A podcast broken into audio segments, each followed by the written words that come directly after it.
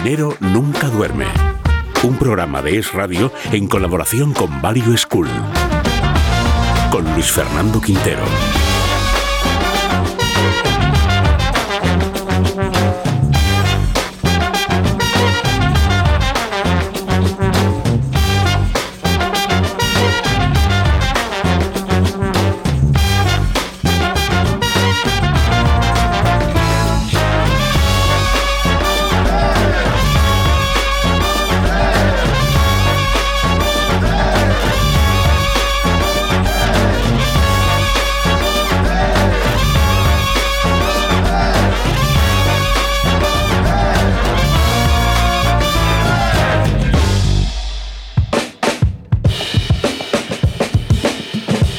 Tal amigos? Muy bienvenidos una semana más a Tu Dinero Nunca Duerme, ya lo saben, el primer programa de cultura financiera de la Radio Generalista Española, el programa al que venimos a aprender a invertir, a despertar nuestros ahorros, a ponerlos a trabajar y a hacerlo siempre en compañía de los mejores. Y por eso puedo saludar ya a mi mano derecha, Domingo Soriano. ¿Cómo estás, Domingo? ¿Qué tal, Luis Fernando? Bien, muy bien, muy contento. Programa importante Además de los que vamos a hablar de cosas que nos han preguntado muchísimo y dando soluciones a algunos planteamientos que nos han hecho ustedes durante mucho tiempo y que eh, imperdonablemente no los habíamos atendido hasta hoy. Pero hoy lo vamos a hacer y además de manera extensa y tratando de aclarar todas las dudas. Pero déjenme antes que salude a mi eh, siniestra, y no por ello menos importante, a eh, Luis Alberto Iglesias desde Value School. Luigi, ¿cómo estás? Pues muy bien, encantado de compartir mesa otra semana más con todos. Bueno, pues el placer desde luego es mío y también de Manuel Llamas. ¿Cómo estás, Manuel? ¿Qué tal, Luis Fernando? ¿Cómo estás? Muy bienvenido una semana más a la mesa de Tu Dinero Nunca Duerme, en directo y en vivo, como a mí me gusta, y guardando la cajita de negativos, que ya está ahí cogiendo polvo y yo muy contento de ello, ¿eh? Manolo. Eh, no, no, lo digas no lo digas tanto porque igual la estrenamos. Bueno, y muy importante el programa de hoy decía, porque además nos acompaña eh, alguien que yo tenía muchas ganas de que viniera a uno de estos programas eh, de Tu Dinero Nunca Duerme.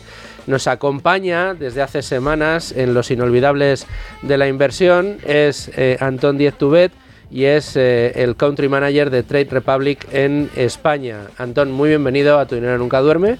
Muchas gracias, Luis Fernando. Muchas gracias por acompañarnos. Hoy además el programa completo. Te vamos a tener también, te voy a reclutar si te dejas para la parte de tertulia de actualidad en el tramo final del programa y por supuesto haremos un, un inolvidable de la inversión contigo en el día de hoy. Pero yo hoy quiero que hablemos y lo hagamos largo y tendido sobre eh, esos intermediarios que están entre el ahorrador y los productos financieros, que habitualmente son los brokers, que en ocasiones, en muchas ocasiones son también los bancos, pero eh, vamos a tratar de enseñarle a la gente cómo elegir un buen broker o qué características tiene que tener un buen broker. Y ya de paso pues nos cuentas un poco las características propias de Trade Republic, la firma que representas y que no son los brokers, sino que tiene la licencia de banco obtenida recientemente. Así que te voy a dar paso enseguida, pero antes déjame que haga algunas recomendaciones. La primera de las recomendaciones, eh, Luigi, desde Value School. Bueno, es una recomendación ya para los de ultimísima hora. El día 19, es decir, mañana lunes, se abre ya el curso que teníamos de valoración de empresas con el IS. Si alguno se ha quedado sin consultar y sin pedirse ya un plaza, yo ya os remito directamente a la página del IS con el curso del profesor Pablo Fernández y les digáis que venís de nuestra parte si os pueden hacer un hueco. Pero vamos, ya se acabó el tema. Madre mía. Pues oye, rápido. Así que, que, se apresuren.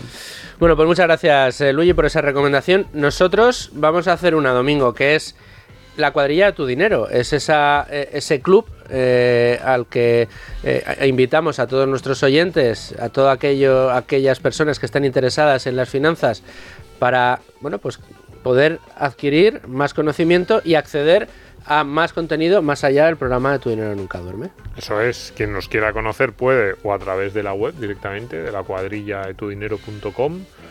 Eh, ahí hay un formulario muy sencillo, no, se tarda ni, ni, 15 segundos en rellenarlo para el que quiere ir recibiendo las newsletters, convocatorias de lo que hagamos. Y también nos pueden conocer a través del canal de, de YouTube, el canal de YouTube de la cuadrilla de tu dinero, que vamos ahí ya, pues ya debemos llevar 14, 15 vídeos. 17.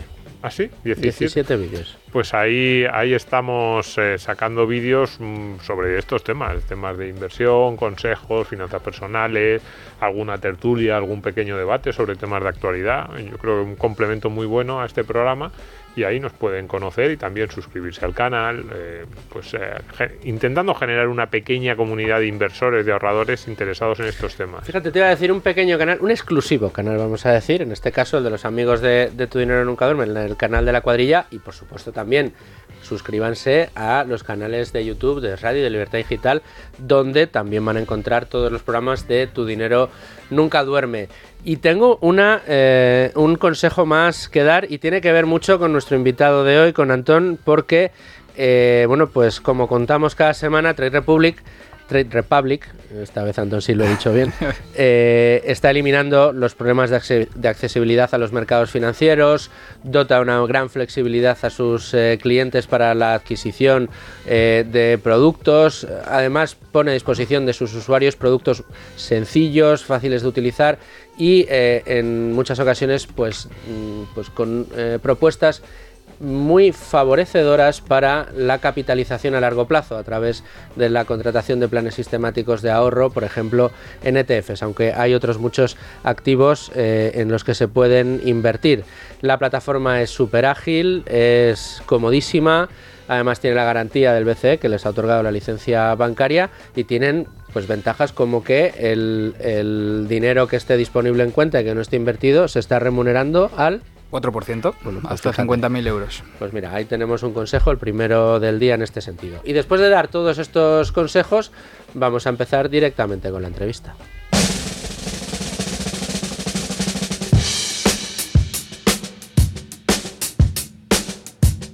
En Es Radio, tu dinero nunca duerme.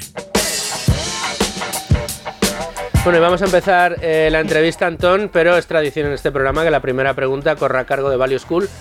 Y eso es sinónimo de Luis Alberto Iglesias. Así que Luigi, dale. Bueno, pues encantado de tenerte aquí porque te voy a hacer una pregunta que nos hacen a nosotros en Value School. Aunque llevamos esto del value en el, en el nombre, mm, tengo que decir que el curso más popular, más vendido, pero con diferencia de calle, es uno que tenemos dedicado a los dividendos, no al análisis de, inversión en valor de acciones. Una típica pregunta que todos los alumnos nos hacen, a pesar de que ya hay sesiones en el curso dedicados, dedicadas a, a qué debería un inversor particular que siga la estrategia de dividendos, que lo voy a explicar, es comprar acciones de empresas que paguen buenos dividendos, sea, sea posible crecientes año tras año todos nos preguntan, oye, ¿nos recomendáis algún broker? ¿Qué podemos hacer? ¿Qué, debemos exigir? Y es la pregunta que te hago, Antón.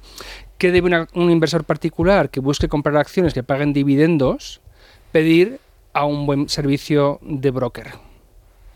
Vale, bueno, sí, es una pregunta muy, muy válida y, muy importante a la hora de seleccionar un broker, sobre todo porque a día de hoy con, Internet y, con lo fácil que es abrirse una cuenta en cualquier broker o plataforma de inversión o, incluso plataforma que no es de inversión, eh, hay que tener... Eh, muy claro qué preguntas te debes hacer antes de tomar la decisión de facilitar tus datos y luego enviar dinero. Eh, para mí, eh, la más importante y la primera sería eh, si es un, broker regulado y si está regulado en un entorno que, conocemos y que sabemos que preserva los intereses del cliente minorista. primer paso en mi opinión, que sea un broker regulado a poder ser dentro de la Unión Europea, que sabemos que hay una regulación que protege al cliente minorista, eh, que se desarrolló en base a los aprendizajes de abusos del pasado y que evita que eso vuelva a ocurrir. Eh, dentro de esa regulación, eh, dentro del marco europeo, yo buscaría que también esté registrado en, España. O sea, ya si pues, es un broker europeo, de que el Banco de España o la CNMV eh, tenga constancia de que está operando dentro de dentro del país y eh, que pues tú puedas fácilmente validar que que, le dé su bendición que está, está efectivamente ahí registrado y por último aunque estamos hablando de inversiones, eh, no podemos invertir sin primero hacer una transferencia de efectivo. Y a mí me parece muy importante que, aunque sea un broker, el, dinero en efectivo esté respaldado por los fondos de garantía de depósitos europeos. Eh, eso yo creo que es muy importante y que está un poco más alejado de la parte de inversión, pero bueno, al final cuando inviertes siempre hay una posición. Los dividendos mismos que recibes, si no los reinviertes, estarían en efectivo y no quieres perderlos si pasa algo, ¿no? O, sea, que tú recomiendas a la gente que se asegure de que aquello no es un chiringuito, no que es un sitio donde su dinero va a estar en buenas manos. Efectivamente, sí. Eh, hemos visto como muchos nuevos mm, proveedores de, de- de- lo que parece ser eh, productos de ahorro y productos de inversión no están perfectamente regulados o eh, hacen marketing de una manera eh, eh, un poco engañosa porque te dicen, oye, eh, rentabilidad de tu efectivo al 6%. Y tú dices, ¿cómo es posible que sea el 6% si los tipos de interés del Banco Central Europeo están al 4%? Luego te pones a investigar y resulta que están cogiendo el efectivo, lo están convirtiendo en criptomonedas y están haciendo estrategias de, préstamo, de stacking, etcétera, etcétera, para darte esa rentabilidad adicional. Luego, si tú no tienes claro qué es lo que está pasando con tu dinero y eh, de repente pasa algo con esa plataforma, como se ha visto en el pasado, pues puedes perder tu dinero y encima no está garantizado por los fondos que he mencionado antes, por, porque no, es, no era efectivo, era criptomoneda, por poner un ejemplo. Que también cubren, entiendo yo, hasta 100.000 euros por titular, por DNI. Efectivamente, es esa es la 100.000 cobertura. euros por titular por entidad de crédito. Es decir, si tú operas con un broker que custodia el dinero en un, en un, en un banco asociado que les custodia el dinero, eh, tienes hasta 100.000 euros protegido en ese banco asociado. Es decir, si tú utilizas un segundo broker que utiliza ese mismo banco y tienes otros 100.000 euros, eh, como ese es el- el- la entidad de crédito eh, que está adscrita al Fondo de Garantía de Depósito, solo hasta 100.000 euros es lo que, te, lo que te cubren. Eso es importante tener en cuenta también.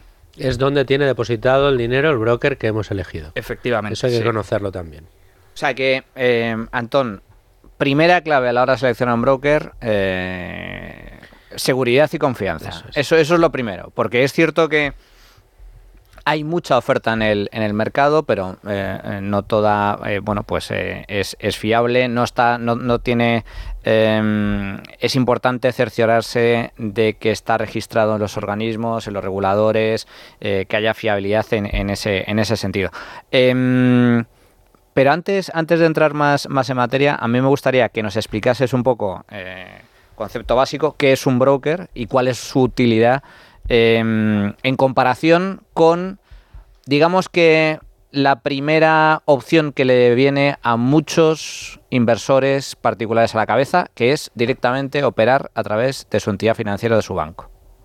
Bueno, un broker es una, una plataforma especializada en las inversiones. O sea, un banco eh, tiene eh, mucha oferta bancaria tradicional de ahorro y además se ha metido en el mundo de las inversiones. Un broker, su especialidad es que está enfocado en eh, productos de inversión y en ese sentido se construye toda una infraestructura y toda una herramienta que permite pues que sea sencillo de operar eh, que sea una oferta amplia de, de- productos de inversión y que los costes eh, permitan eh, que las inversiones del pues, el cliente minorista puedan tener sentido financiero.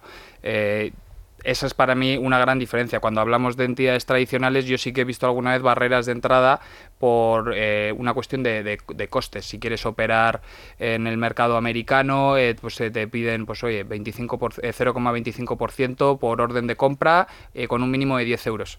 Si yo quiero invertir 300 euros al mes, que es una cantidad muy importante de ahorro para muchísima gente, eh, te están eh, dinamitando la rentabilidad o cualquier posibilidad de dividendo eh, por, por unas comisiones que, que no se justifican.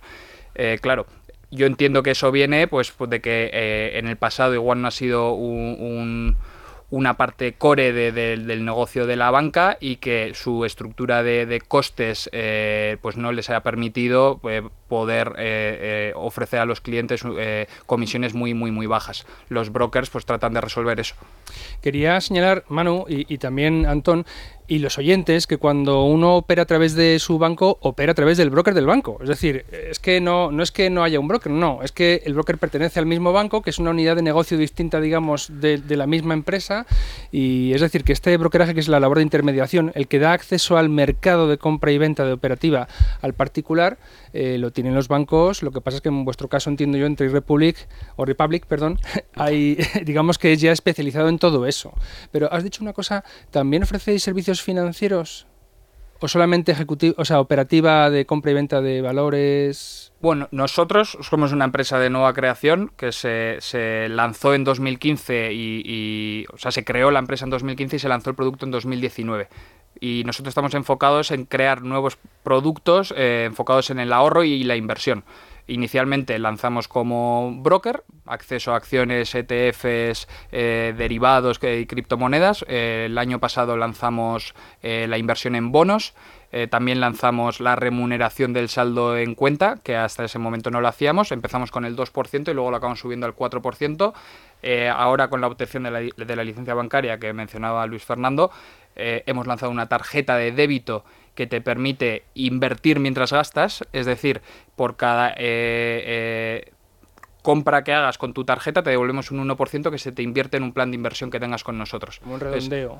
también tenemos la opción de redondear si quieres o multiplicar el redondeo. Estamos enfocados en crear nuevos productos financieros, pero enfocados en el ahorro y en la inversión. Eh, que esa es una de las eh, de las patas que tenéis como eh, banco en este caso, que, que, tenéis la licencia bancaria. Pero yo quiero seguir profundizando en la figura del broker. Estaba muy bien apuntado lo que decía eh, Luis Alberto, que las, las grandes distribuidoras que realmente no han tenido un desempeño bueno en comisiones y que por eso, digamos, los brokers habéis venido al mercado a tratar de solucionar este problema, me gustaría añadir que precisamente por la preponderancia, por el predominio que han tenido en el mercado, yo creo que no se han visto incentivados precisamente a tener que pelear la presencia de los brokers debería ir empujándoles poco a poco a tener que ir ajustando las comisiones para permitir eh, dotar a sus clientes de productos más competitivos, pero en cualquier caso los brokers ahí están. Ahora bien, claro, yo creo que hay un universo de brokers sea, los brokers no son el mismo producto con distinto nombre y distinta estructura de comisión. Cada uno de los brokers, al menos a los que yo he tenido acceso, y yo creo que aquí podemos nombrar muchos, no sé, Interactive Broker, en el caso vuestro, De Giro es otro broker que está en el mercado y que se anuncia mucho. Yo creo que cada uno tiene unas particularidades eh, propias y hay algunos especializados en determinados productos y otros especializados en otros productos. Y esto yo creo que es importante conocerlo porque en muchas ocasiones eh, los productos que algunos de estos brokers están eh, publicitando para público minorista a lo mejor no están eh, propicio para público minorista. Sin pisar ningún callo que no quieras pisar, Antón, desarrollanos un poco más esto, porque es verdad que hay muchos brokers eh, cuyo negocio principal o su principal línea de ingreso a través de comisiones viene por la contratación de productos derivados como CFDs o demás. Eh, mm, o futuros, opciones o cuestiones que tienen que ver con la divisa y con el forex y que a lo mejor precisamente para el minorista no es la mejor de las opciones. ¿Cómo podemos distinguir o cómo podemos seleccionar el broker en función de nuestras preferencias? Pues sí que es cierto que hay brokers que están bastante enfocados en el trading, eh, que, se menciona, pues oye, hacer compra-venta intradía, hacer análisis técnico, eh, pues hacer cambios de divisa, eh, comprar materias primas. hay un mundo de, traders minoristas que están muy interesados en esos tipos de, producto, de productos y que necesitan herramientas pues más, más complejas que digamos para poder efectuar eso bien. Eh, en el caso de la mayoría de la gente que entiende que no basta solo con ahorrar, sino que tienes que invertir a largo plazo para crear eh, riqueza o, tan solo batir la inflación, pues están buscando herramientas que son más fáciles de usar, eh, más con una estructura de costes muy sencilla de entender y que no tenga esas complejidades de, de, barreras de entrada por tener que tener importes mínimos altos, etcétera. Entonces, nuestra herramienta está enfocada en este público generalista que quiere un acceso a, inversiones de calidad con unos costes bajos y que sea muy muy fácil de, utilizar. No quieren ni hacer análisis técnico, ni hacer eh, trading intradía, ni nada. Entonces, eh, cuando un cliente nos selecciona a nosotros, eh, pues resolvemos esa problemática de, oye, ¿cómo puedo invertir? Pues oye, en tres clics. Eh, ¿Cómo eh, puedo invertir de manera recurrente? Pues puedes crear un plan de inversión que se ejecuta mensualmente sin que tú tengas que hacer nada. Eh, no me tengo que preocupar demasiado por las comisiones porque su, eh, eh, los planes de inversión son gratuitos y si decido venderlo cuesta un euro. No tengo comisiones específicas para cada mercado. No tengo que preocuparme por el cambio de divisa porque es todo en euros. O sea, resolvemos mucha de esa problemática. Un broker sin complicaciones a bajo coste. Es Efectivamente, sí. es, la clave. Pero es cierto que cuando te introduces en el mundo del broker, y ahí totalmente de acuerdo con lo que comentaba antes Luigi, broker es un intermediario. Los bancos tienen sus propios brokers, pero es, es cierto que cuando hablamos de broker normalmente nos referimos a plataformas plataformas que, eh, eh, eh, pues únicamente digitales, no, no asociados a la marca de, un banco. em, eh, explícitamente, ¿no? Pero, y que, joder, que resuelven muy bien la problemática, porque es verdad, en el caso de Trade Republic, pero otros también, tienen eh, estructuras de coste bajísimos y una operativa sencillísima. Pero es que fijaos, el hecho de que muchos inversores particulares no hayan reparado en la presencia de un broker en su actividad de compra-venta de operativa financiera con el banco ha permitido la ausencia total de transparencia. Exacto. Es decir, se hacían las operaciones sin que nadie rindiese cuentas muy bien de qué estaba pasando ahí. ¿Por qué? Porque luego a través del banco me han cobrado una comisión y claro, ya llegan ellos, llega la competencia y todo a la venga. Cambia por aquí, levantamos los manteles y que se, vea todo lo que hay por debajo, pues lo cual siempre beneficia al consumidor, al ahorrador. Porque por ahí iba a preguntar yo, ¿cuál es la razón? Antes has insinuado que bueno, que el negocio de la banca estaba en otro sitio, que no les interesaba mucho a lo mejor este tema o que no sacaban tanto. Probablemente también esto que estamos hablando de la tendencia que tenemos todos a quedarnos en nuestro banco, a no cambiarnos, que ahí bueno, pues nos tienen un poquito atrapados. Pero ¿cuál es la razón última, si es solo esta o hay también de tema de pues que hacéis mejor las cosas, las, las empresas más pequeñas, para que haya esa diferencia en los precios, que es verdad que se está achicando, pero ah, durante algunos años ha sido llamativa. Sobre todo desde el punto de vista del pequeño inversor, porque cada alguien dice, si me estás ofreciendo algo muy parecido, yo quiero comprar acciones de Apple. he preguntado en mi banco y me han dicho que vale tanto. Y pregunto en un broker de internet y me dice que vale cuatro veces menos. Que es que había veces que las diferencias eran así. Claro, eh, yo como inversor, pequeño inversor, lo primero que siento es un punto de miedo de... ¿Quién me está engañando de los Sí, ¿qué, está pasando aquí? ¿Cómo me pueden ofrecer algo tan barato?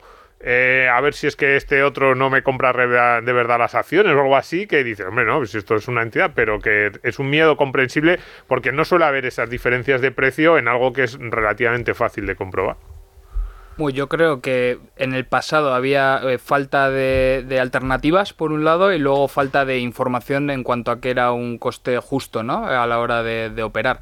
Eh, nosotros eh, nos hemos beneficiado de la innovación tecnológica. O sea, como una empresa de nueva creación hemos desarrollado tecnología que nos permita ofrecer acceso al mercado de capitales con unos costes muy, muy, muy bajos que trasladamos al cliente. Eh, yo creo que pues los, players tradicionales eh, no, tienen ese enfoque de digitalización para reducción de, costes y, también son tan grandes que es muy difícil eh, que lo puedan hacer de una manera efectiva. Nosotros tenemos la ligereza de, ser una empresa que lleva pocos años operando, que su único enfoque era utilizar la tecnología para reducir los costes.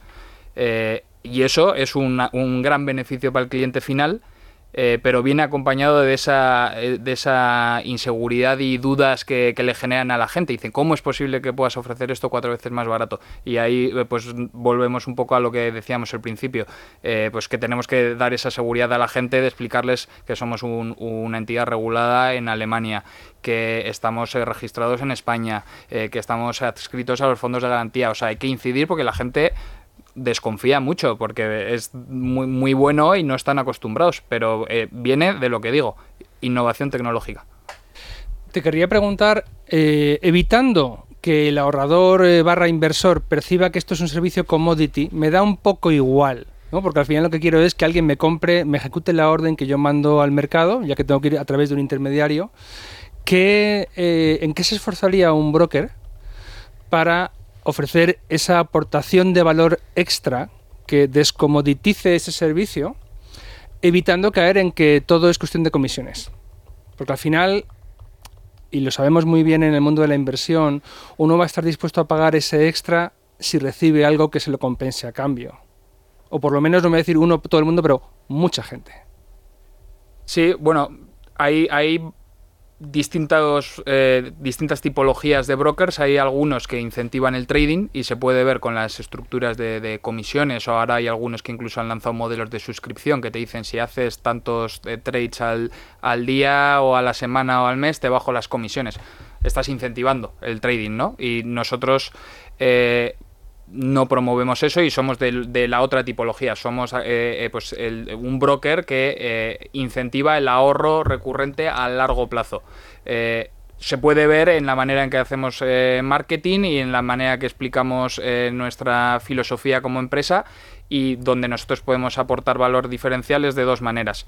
Eh, ayudando a la divulgación de educación financiera, porque la gente se debería beneficiarse del interés compuesto, porque la gente debería eh, interesarse y beneficiarse de, de pues unas comisiones bajas, inversión sistemática, etcétera. Nosotros divulgamos mucho esa información. Y luego, por otro lado, nosotros estamos enfocados en crear en productos y en crear tecnología que ayuden a implementar esto pues oye, una tarjeta que cuando gastas te devuelve algo. Eh, una herramienta que te permite cada vez que gastas redondear e invertir ese cambio en, una empresa. Eh, planes de inversión que no tienen ninguna comisión cuando se ejecutan. Eh, y más cosas que vamos a seguir lanzando. El 4% de interés sin condiciones cuando no tienes el dinero invertido porque lo estás invirtiendo poco a poco. O sea, yo creo que, que este tipo de, productos y este tipo de herramientas te dan una imagen clara de lo que nosotros queremos trasladar al cliente final. ¿Cuáles son las eh, señales de alerta, las luces rojas que todo particular debería eh, tener en cuenta eh, a la hora de poder identificar lo que comúnmente se conoce como un chiringuito? frente a brokers serios, sólidos y fiables, hay el, Internet es un mundo, hay de todo. Hay, yo he, visto muchos brokers que, cuya sede está en Chipre, eh, y este tipo de cosas que, claro, ya, ya dice, uy, uy, esto, eh, cuidado. Entonces, ¿cuáles son las alertas, los indicadores clave que hay que tener en, en, cuenta eh, a la hora de acercarse a este mundo? Yo me fijaría en, dos. lo que hablábamos de que esté regulado y supervisado dentro de un, de un marco regulatorio que, que, no comprendamos y que sea cercano, yo creo que es importante y tener el sello de estar registrado en España, pues es, es una, una seguridad. Y luego otra de las grandes alertas, y es eh, la, la, más importante, porque al final a través de redes sociales, anuncios y tal, nos pueden impactar con, con promesas de, de, rentabilidades que, que, te pueden llevar a, a, querer participar en el chiringuito. Hay que tener mucho cuidado eh, de cuando ves una rentabilidad eh, que es muy alta muy llamativa. y muy llamativa, tienes que tener puesta una, una alerta ahí porque si todo el mundo ha aprendido a lo largo de los últimos años es que eh, no hay manera fácil de ganar dinero a la hora de invertir. O sea, si eh, el interés del, dinero es un 4% y alguien te está ofreciendo el 8%, eh, puede haber algo detrás.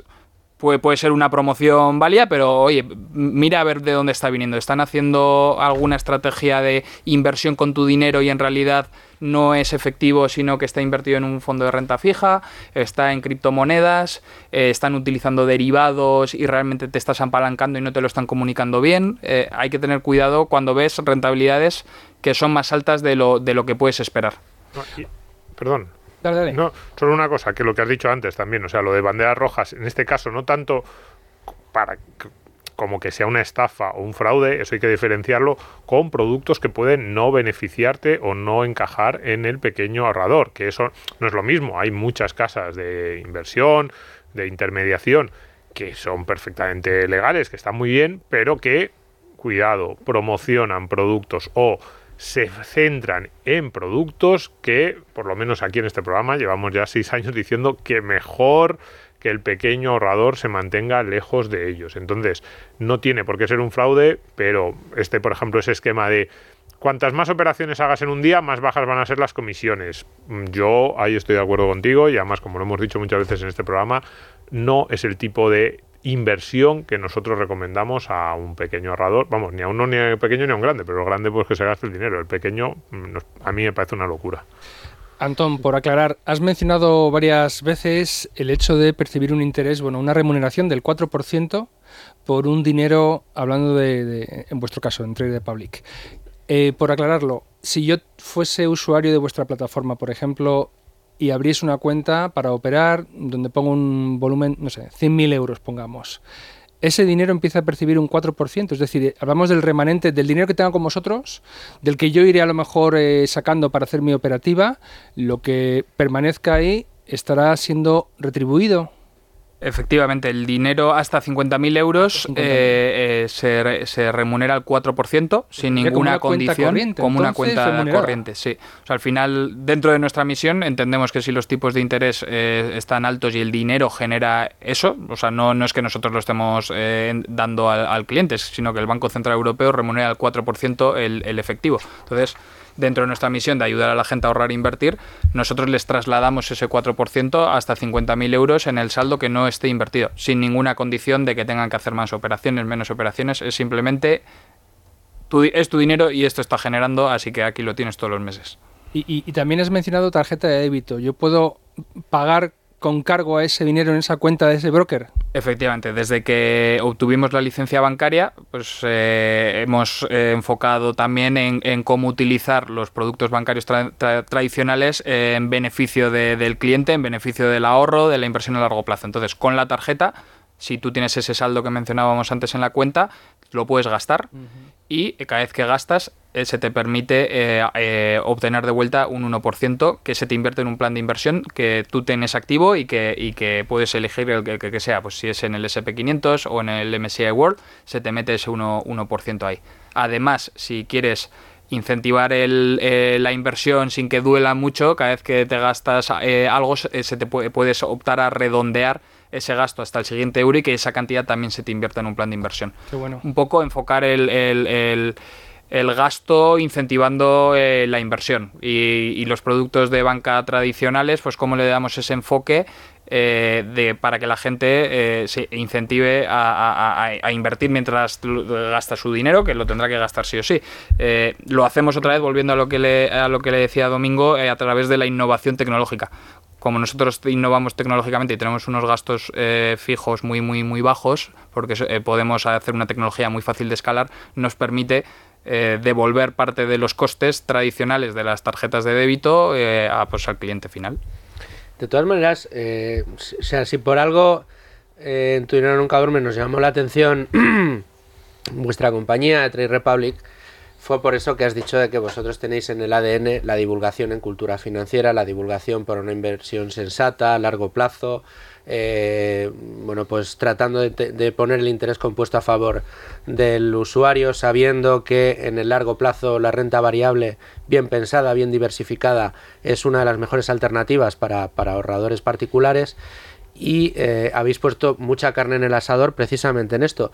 Y esto yo creo que, corregidme eh, Luigi, Manolo Domingo si me equivoco, pero no es algo que veamos habitualmente en los brokers, eh, ya he mencionado alguno, y no digo que sean ni mejores ni peores, cada uno, digamos, está especializado en un tipo de productos que es eh, lo que constituye su principal línea de negocio. Pero no es habitual este tipo de mensajes. yo estoy más acostumbrado a oír eh, apúntate a los turbos y gana una rentabilidad del 12% el primer año, en el primer mes te podrías ganar X y, o sea, atacan un poco la ambición del incauto o a lo mejor del que sabe mucho y quiere probar suerte con ese tipo de productos, pero no hace una labor de divulgación como la que, la que hacéis. ¿Por qué creéis, y esto ya es una, mesa, una pregunta a la mesa, ¿por qué creéis que desde este tipo de, intermediarios mm, no abunda o, por qué el caso de Trade Republic es más sorprendente y, no lo vemos tanto en otros intermediarios financieros? Porque Trade Republic corrígeme si me equivoco, o sea, el 90% de tu actividad es tratar de divulgar cultura financiera. desde que te conozco, te veo en todos sitios hablando de estos temas y me gusta mucho porque al final estamos todos en esa, en esa pelea, ¿no? En intentar hacer llegar a cada vez más gente estos conceptos de inversión que son tan buenos y tan beneficiosos para los inversores particulares, ¿no? Bueno, yo lo que, lo que os puedo contar es que cuando nuestros tres fundadores se, se, juntan eh, y deciden montar una, plataforma de inversiones porque ven que hay una brecha en, en, las pensiones públicas en Alemania, eh, brutal y que la gente no, no, va a poder acceder a, pensiones eh, suficientemente eh, buenas como para poder tener un estilo de vida mm, para mantener el nivel sí, de vida, para mantener el nivel de vida. Y, y la empresa se fundó eh, con ese objetivo ayudar a la gente a, eliminar eh, la brecha de las pensiones. Desde entonces el mensaje que, recibimos de nuestros ejecutivos es tenemos que divulgar educación financiera para que la gente invierta a largo plazo y pueda tener un bienestar financiero en el futuro. Es todo el rato eh, el, mismo mensaje y la realidad en Europa es que la gente tampoco invierte tanto. O sea, si lo comparas con, con Estados Unidos, es una, es una población que no ha utilizado eh, los mercados financieros en su, en su beneficio y eso se acaba notando. Entonces nosotros creo que podemos eh, divulgar educación financiera, que es bueno para que eh, la gente que, ahorra también empiece a invertir y a la vez eh, tener un, un, modelo de negocio que, está alineado con los intereses del cliente. A nosotros no nos, no nos interesa que la gente haga trading, sino que vaya invirtiendo mes a mes y, y, a largo plazo y, eso es bueno para nosotros como, negocio y es sobre todo muy bueno para, para el cliente final. Fíjate si, si o sea, Mm, los eh, fundadores de Trade Republic encuentran un, nicho precisamente por la brecha que existe en pensiones. En pensiones en Alemania. Si hay brecha en pensiones en Alemania, aquí en España ya no es una brecha, lo que es es un, acantilado directamente. Eh, y luego, en, en segundo lugar, la falta de mentalidad no tanto ahorradora, porque hay gente que ahorra, como inversora, poner el dinero a trabajar. Yo creo que eso deriva en parte de la falsa protección o seguridad que ofrecen eh, los estados precisamente a través de, los sistemas públicos de, reparto. Aquí en España está muy asentado ese mensaje de no, no, las pensiones están garantizadas, no os preocupéis. ¿no? Entonces, como, em, muchos creen em, erróneamente en la palabra de los políticos, pues piensan que bueno, que, van a cobrar pensión, evidentemente van a cobrar pensión, lo que no saben o muchos desconocen es que su pensión va a ser muy inferior a lo que ellos piensan en comparación con su último sueldo. Con respecto, eh, con respecto eh, a esto, me gustaría preguntarte eh, cuál es el universo de activos que ofrece vuestra plataforma a la hora de invertir. Estamos hablando de acciones, bonos, ETFs de todo el mundo, también incluido Estados Unidos. Sí, o sea, nosotros tenemos miles de ETFs de las mayores gestoras del mundo, mm, BlackRock, Vanguard, SPDR, eh, tenemos ETFs eh, e de Pinco, que es la mayor gestora de, renta fija del mundo, una de las más prestigiosas, JP Morgan, ETFs de todas clases, eh, renta variable, renta fija, materias primas, sectoriales, pues si oye, hay gente que tiene algún interés particular en algún sector, pues, pues invertir específicamente en ese sector. es nuestro producto estrella hasta hace unos años eh, comprar un ETF solo lo podían hacer unos pocos. Eh, ahora lo puede hacer todo el mundo y la verdad que poder diversificar eh, invirtiendo en, en el SP500 americano a través de un ETF de Vanguard que te cuesta 7 puntos básicos es, eh, es, increíble. O sea, y nosotros como broker eh, o, no, cobramos nada a través del plan de inversión o cobramos un euro por la compra independientemente del importe.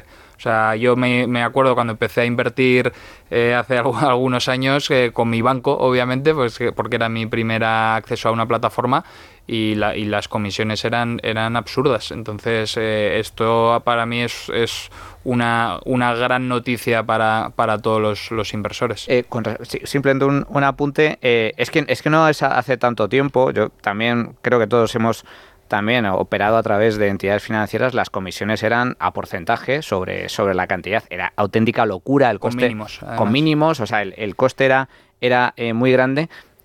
o sea que el universo es el, enorme abajo a bajísimo coste pero, y en, y en segundo lugar, me interesa mucho esto de los planes de inversión recurrentes. Es decir, eh, ¿en, qué consiste esto? En la posibilidad de que eh, directamente se automatice eh, la inversión por parte de los particulares, de tal forma que inviertas, compres un ETF y cada mes o cada X tiempo eh, se dé la orden de forma automática. Eh, ¿Consiste en eso? Efectivamente. O sea, nosotros creemos que la mayoría de, de los inversores no, tienen ni interés ni tiempo para mirar el mercado todos los días y, tratar de entender si sería un buen momento para invertir o no invertir. Y lo que ofrecemos es una herramienta que te permite automatizar la inversión. Es decir, tú seleccionas un importe eh, imagínate, 20 euros, eh, seleccionas el ETF sobre el que lo quieres invertir, el Vanguard S&P 500 que mencionaba antes, eh, y eliges una recurrencia semanal, cada dos semanas, mensual o trimestral, y dejas la orden creada.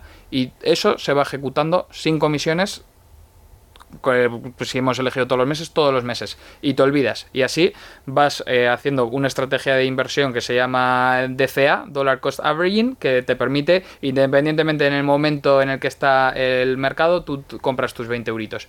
Y eh, la, teoría y la rentabilidad histórica nos dice que a largo plazo pues eh, las, em, las empresas y las economías van creciendo y tú vas teniendo una rentabilidad anualizada que te permite beneficiarte pues de aumentar tu patrimonio, batir la inflación, el interés compuesto, eh, acumular dividendos que se van reinvirtiendo eh, y que te hacen el efecto del interés compuesto, todo ese beneficio sin tener que preocuparte de si eh, es buen momento para invertir o no. O sea, es un, pensamiento muy a largo plazo. Y si tú miras la, la bolsa mundial durante los últimos 100 años, creo que la rentabilidad anualizada es del 5,5%, si no me equivoco. Y es y dices, joder, pero con todo lo que ha pasado en los últimos 100 años, ha habido guerras, eh, casi se acaba el mundo con la Guerra Fría, eh, crashes, pero luego a largo plazo tienes tu 5%. Bueno, y luego me preguntabais que por qué hacía Antón Díez Tubet los inolvidables de la inversión. Bueno, pues yo creo que acaba de dar una lección magistral. Antón, muchas gracias por estar con nosotros en esta entrevista. Pero no te vas a ir, porque ahora tenemos los inolvidables y es contigo. Así que nos vamos ya a los inolvidables de la inversión. ¿Estás harto de bajas rentabilidades? ¿No quieres seguir pagando altas comisiones? Traspasa tus fondos de inversión a Finicens y podrás obtener una mayor rentabilidad. Más información en el 910-483-004 y en finicens.com. Finicens, especialistas en inversión pasiva.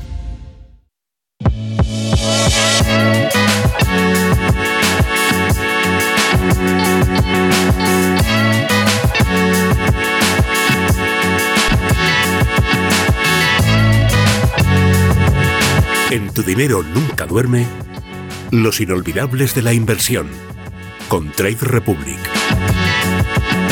Bueno, Antón Díez Tubet, country manager de Trade Republic en España, eh, has sido nuestro invitado en la entrevista y ahora eres quien nos provee, quien nos trae, eh, como cada semana, los inolvidables de la inversión. Y hoy em, me proponías un tema que me parece además muy. que viene muy al caso con todo lo que hemos contado en la entrevista, que es cuál es el mejor momento para invertir. ¿Cuántas veces Domingo, Manolo, Luigi nos han preguntado, pero es mejor hoy? o mejor mañana, o me espero a que pase esta medio crisis que tenemos para invertir. ¿Cuál es el mejor momento para invertir? Respuesta, Antón Díez. Ahora, ahora mismo. Eh, lo que yo venía a contar hoy es que eh, la historia nos dice que siempre hay una razón para no invertir. Y si tú miras eh, los eventos geopolíticos que, que, han pasado, o, simplemente los eventos que han pasado en los últimos 30 años, y, te pones a pensar, ¿hubiese invertido eh, en ese momento con el miedo que me daba y, lo, ves desde el futuro y dices, Joder, pues efectivamente tendría que haber invertido, porque el SP500, la bolsa americana, está en máximos históricos. Y dices, pero vamos a ver, si quebraron el año pasado dos bancos eh, americanos y parecía que se, se, hundía el sistema financiero otra vez. Eh, Rusia invadió Ucrania. Eh, eh, había una inflación increíble. Eh, suben los tipos de interés. Suben los tipos de interés. hubo una guerra comercial entre China y Estados Unidos. Trump fue elegido presidente. Se atasca el canal hubo una, una, pandemia. Claro, y eso, eso mueve el mercado. Y lo, o sea, cuando, cuando empezó el COVID, hubo caídas del, del, mercado de, de el, yo qué sé, del 14% en un día, si no, si, si no me equivoco. Y dices, ¿cómo voy a, ¿cómo voy a invertir yo si se está hundiendo el mundo? Pues la, la, historia ahora viéndola desde el futuro, desde el presente, nos dice que, que, hubiese sido un buen momento para invertir, porque está el S&P 500 a pesar de todo en máximos históricos. Entonces, invertir ahora. Y aunque parezca que no es un buen momento y nos dé miedo y tal, probablemente dentro de 60 años miraremos y el SP500 estará en máximos históricos otra vez y habremos pasado por un montón de, eventos de que, nos, nos habrán dado mucho miedo, eh, pero que se han solventado de una manera. Y si, y si dentro de 80 años o 100 años no ha habido crecimiento económico, tendremos eh, otras cosas que, de las que preocuparnos que serán mucho más importantes. Eh, a Domingo le gusta mucho decir que eh, cuando tienes esa parálisis por análisis, es decir, es que no lo sé, lo voy a estudiar, no creo que sea el mejor momento, cuántos días lleva cayendo el mercado, a lo mejor hoy no, me voy a esperar a mañana, esa parálisis por análisis nos hace que nos perdamos el momento de inversión mejor que fue ayer y eh, como ayer ya no puedo invertir, pues mejor invierto hoy, ¿no? Pero para evitar esa parálisis por análisis, Domingo suele decir, tírate a la piscina, métete en lo más sencillo, en un ETF, en un fondo indexado ultra diversificado, digamos en las opciones más diversificadas posibles, te metes y ya vas a empezar a analizar de otra manera, ¿no? Sí. Y entonces vas a aprender que efectivamente cuanto más tiempo lleves invertido, más, más posibilidades vas a tener de poner a tu favor el interés compuesto.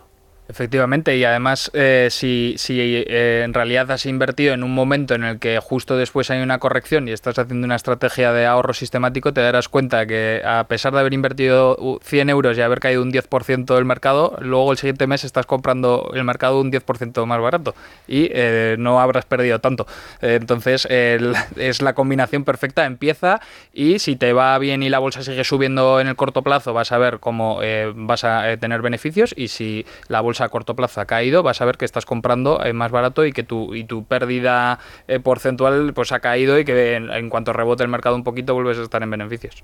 ¿Estáis de acuerdo? Esa idea de, eh, de la estrategia de CA que comentaba antes Antón, Fíjate, en, la clase inaugural de la tercera edición de nuestro curso de Invertir con Cabeza, que nos la dio Álvaro Guzmán de Lázaro, decía, para los que tengan miedo, pues que, por ejemplo, dividan el dinero que quieren invertir o que tenían pensado en siete y se fijen ellos mismos un plan de entrada. El día uno, hoy, ya. es una séptima parte, por mucho miedo que te dé ahí, me estoy equivocando, hombre, es una séptima parte. Y el resto, pues, por ejemplo, una, el, el día uno de cada uno de los próximos seis meses. dices, si ese es tu miedo, por lo menos uno, ya estás en el mercado, ya tienes una estrategia que te va a permitir invertirlo todo en un periodo de tiempo relativamente corto, 6-7 meses. Efectivamente, yo creo que lo más sensato sería decir, venga, todo ya, pero si incluso si tienes ese miedo, simplemente haciendo esto ya te, incluso te vas a eliminar ese miedo a las volatilidades a corto plazo de lo que pueda ocurrir este año. Así que me pareció muy bien cuando nos lo dijo Álvaro, me parece muy sensato esa estrategia de CA que dice Antón, que en realidad es lo que te pasa cuando inviertes de forma recurrente y es algo que todos los inversores tienen que... Por eso es lo de lanzarse a la piscina. No te puedes quedar fuera por miedo o por, ay, es que no sé lo suficiente, porque te estás perdiendo mucho. Sí, si me permitís un mensaje a todos los que son padres o que vayan a ser padres, bueno, vosotros ya, ya sé que lo hacéis, eh, pero los que vayan a ser padres, mm, imagínate que tu hijo eh, llega a la mayoría de edad, con 18, 19, 20 años, con el dinero suficiente en su cuenta bancaria para comprarse una casa. Dirá, bueno, eso es imposible, ¿no?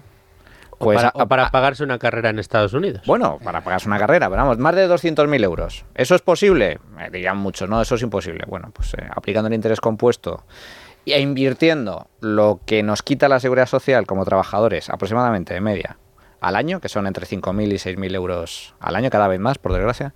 Eso lo invierte recurrentemente en bolsa norteamericana, que es la que tiene mayor la trayectoria, etcétera, y que representa la riqueza que genera la primera potencia mundial a 20 años, y consigues eso, el, interés compuesto. Y si lo haces tú, siendo padre, eh, por eso decías, ahora o ayer o desde que naces. Si lo haces desde que naces hasta los 18, 19 años que es mayor de edad, eh, pues vas a conseguir eso, ese efecto. Ahora bien, luego habrá que educar muy bien al hijo para que cuando llegue a esa edad y tenga, y tenga acceso a la cuenta, decirle, cuidado, esto no es para la, la, revisión de la cuenta antes de que cumplan los 18 se hará.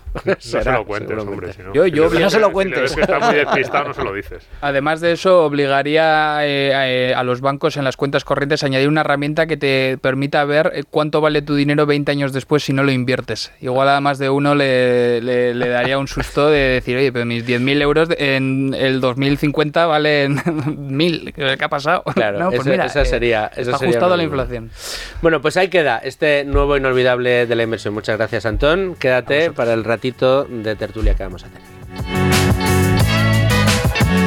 Los inolvidables de la inversión con Trade Republic. Bueno, se nos ha quedado un ratito de tertulia, ¿verdad? Un poco escaso, pero tengo que decir, el tema que habíamos seleccionado tampoco creo que nos dé para mucho más, pero sí que creo que deberíamos tocarlo porque ya lo tocamos en su momento y es una de las noticias que nos encontramos cuando abrimos los confidenciales o la prensa especializada en finanzas. Vamos a hablar de una posición, la de Grifols, que se llevó los titulares hace unas semanas.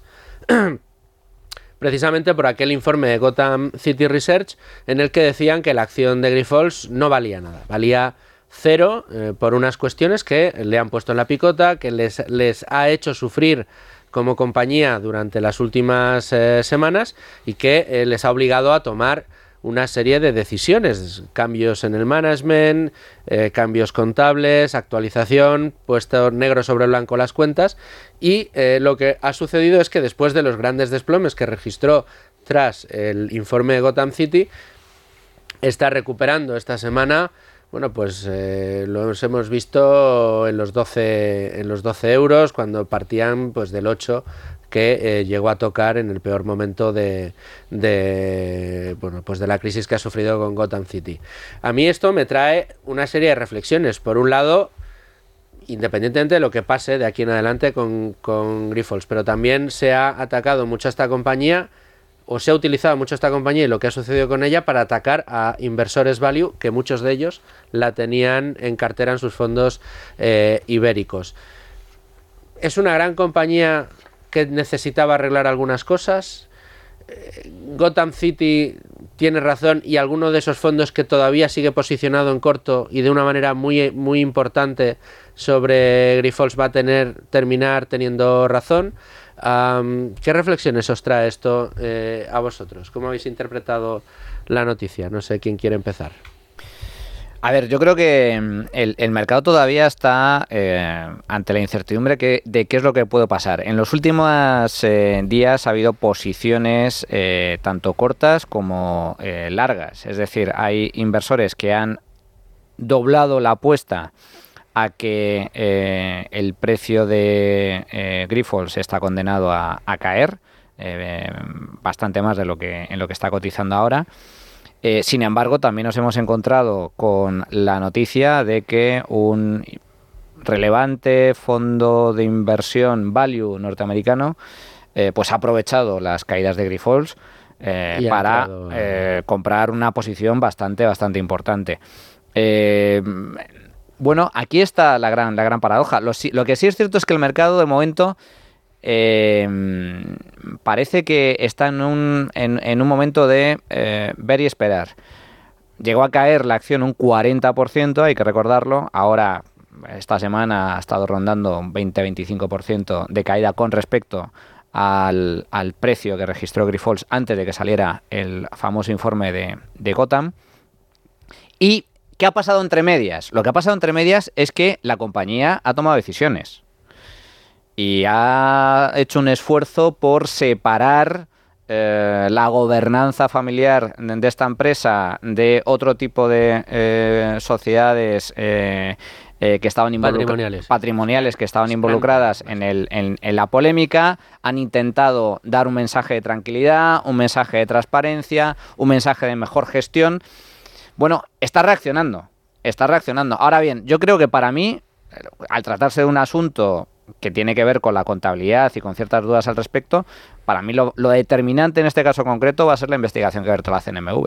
Sí, pero luego hay un factor importante y es que incluso aunque Grifols esté muy mal o esté peor de lo que parecía hace un par de meses, o digamos, si algunas de las acusaciones de Gotham son ciertas, pues digo que incluso si algunas de esas acusaciones son ciertas, puede que la empresa esté en precio y puede que sea una buena oportunidad. Probablemente no tanto, como decimos siempre, para el pequeño inversor, hay, yo creo que hay que saber bastante para meterse ahora en este lío y ponerse a, oye, cuánto hay, cuánto no, pero para alguno de estos fondos. Y digo, incluso 52 semanas en un año, máximo de Grifol en un año, estaba rozando los 16, el mínimo es ese que tú has dicho, rozando el 8, casi cae por debajo del 8. Ahora mismo está en 11, ahí tratando de recuperar 11-12. Quiero decir, está más o menos en la mitad entre el máximo de 52 semanas y el mínimo, pero cuidado, de, de ese máximo de 52 semanas ha perdido más de un 25-30%. El 25% decía Manu era de cuando se emitió, de cuando, salió el informe de Gotham, con lo cual, fíjate, de máximos incluso más. Pero es que si vemos a cinco años, a cinco años, Grifols llegó a estar en 32, creo que he visto yo antes. Con lo cual, dices, no, es que lo han hecho muy mal, es que la compañía dices, vale, vale, pero que está a un tercio de lo que estaba, y no digo hace un siglo, no, no, creo que lo he visto en 2020. Con lo cual, ¿Puede que la compañía haya hecho cosas mal? Sí. ¿Puede que algunas de las acusaciones sean ciertas? También. pero incluso así puede que sea una buena opción para uno de estos fondos que dice, a ver, es que con un descuento del 70% respecto a máximo de 5 años puede ser una opción interesante. Antón. Yo, bueno, como sabéis, soy bastante más eh, académico en estos temas, pero a mí todo, toda esta situación me llama mucho la atención, porque al final tienes un, un, un hedge fund que emite un informe que dice que una empresa no, no vale lo que, lo que marca el mercado y hace una serie... Que se pone en corto y luego emite el informe. Claro, se pone en corto, emite el informe y eh, eh, que tiene una serie de acu- acusaciones muy graves y que tiene un impacto brutal en la cotización porque cae un 40%. Entonces, a mí me parece una situación un poco binaria, es decir, digo, o tienen razón y lo que ponen en el informe es cierto y realmente es lo que está pasando o, están manipulando el mercado, porque no, no puede ser que, que emitas un informe en el que eh, acusas muy específicamente de una serie de, de- de ilegalidades que, que deberían llevar la acción a cero y que luego resulta que no es cierto porque se investiga, la empresa emite comunicados y tal y resulta que no es verdad. ¿Qué pasa con, con ese daño irreparable que han hecho? Entonces, para mí, o, o- o- o tienen razón o, o lo que han hecho no, no debería ser legal, porque, bueno, yo pues, volviendo a, a, pues, a- a- las normas y, a, la- y lo, a lo que regula el mercado, tú no puedes manipular el mercado haciendo ese tipo de, informes, en mi opinión. Entonces, eh, tengo mucha curiosidad por saber qué, va a pasar en, en- esa situación. O sea, si, si son acusaciones falsas, debería haber responsabilidades contra la empresa que ha, que ha emitido un informe Bueno, y de hecho, haciendo una de hecho, acusación tan grave. Grifols, sí. Grifols ha emprendido acciones legales, o eso lo anunció también. Sí, o sea, es que, eso también se tendrá que Pero es que dilucidar. es muy complicado, porque si te baja la acción, o sea, dices, sí es cierto. A, a ver, la frase aquella en el informe de Gotham de la acción podría irse a cero, creo que decía Sí, sí. o algo así. No, vale cero. Vale, pero era vale o podría valer, no sé si era. Un su opinión era su opinión era que valía cero, pero es una opinión, ¿eh? O sea, una tesis de. Es que es eso, Ya, ya, te pero- baja la Sí, empresa. sí, pero. te- Pero ¿cuándo es manipulación de mercado Claro, y cuándo es te- una te- opinión válida que alguien puede emitir? Pero Porque es, si te baja un 40%, después decir, oye, fijaos si no teníamos razón en que esto estaba sobrevalorado o en que había trampas en los estados financieros que se ha desplomado un 40%, imaginémonos que se queda ahí, ¿no? Digamos que el nivel eh, sobre el que se sitúa en los próximos seis meses, un año, está ahí. Es complicado. Yo, a ver, yo es que soy. Yo, eh, cuando sea. Rápido. eh, no, rápido, a ver. Yo es que creo que los bajistas son fundamentales en un mercado, al igual, Sí, al igual que los cosa- alcistas. Sí, sí, yo no te digo que no, y en este caso ha ayudado a drenar ineficiencias que tenía Grifols. Bueno, en algunos casos, pero, Desde pero que, que como, sí. como toda tesis, eh, como toda tesis de inversión, y esto no deja de ser un informe de, de- de análisis, veremos si finalmente en qué acaba la denuncia por parte de Grifols, etcétera. eh, el, el tiempo y el mercado da quita razones. Es decir, en algunos casos eh, Gotham se ha caracterizado por acertar y en otros no tanto. Las conclusiones que yo extraigo de esto, y como soy el director del programa, con esas nos quedamos, son que el mercado efectivamente dará y quitará razones, será el que diga finalmente si Grifols sigue siendo una buena compañía o no, y si esos value que siguen confiando en la compañía tenían razón o no, y también va a probar los nervios de acero de eh, la convicción de los inversores que se han mantenido en la compañía o que han apostado ahora por ella. El mercado de nuevo será el que recupere la cordura en el largo plazo. Domingo Soriano, muchas gracias. Manuel gracias. Llamas, eh, Luis Alberto Iglesias, Luis de Value School, muchas gracias. Y Antón Diez Tubet, muchas gracias por acompañarnos en el día de hoy. Muchas gracias a vosotros. Te vemos la semana que viene con los inolvidables. Y a todos ustedes, señores oyentes, como siempre, muchas gracias por estar ahí.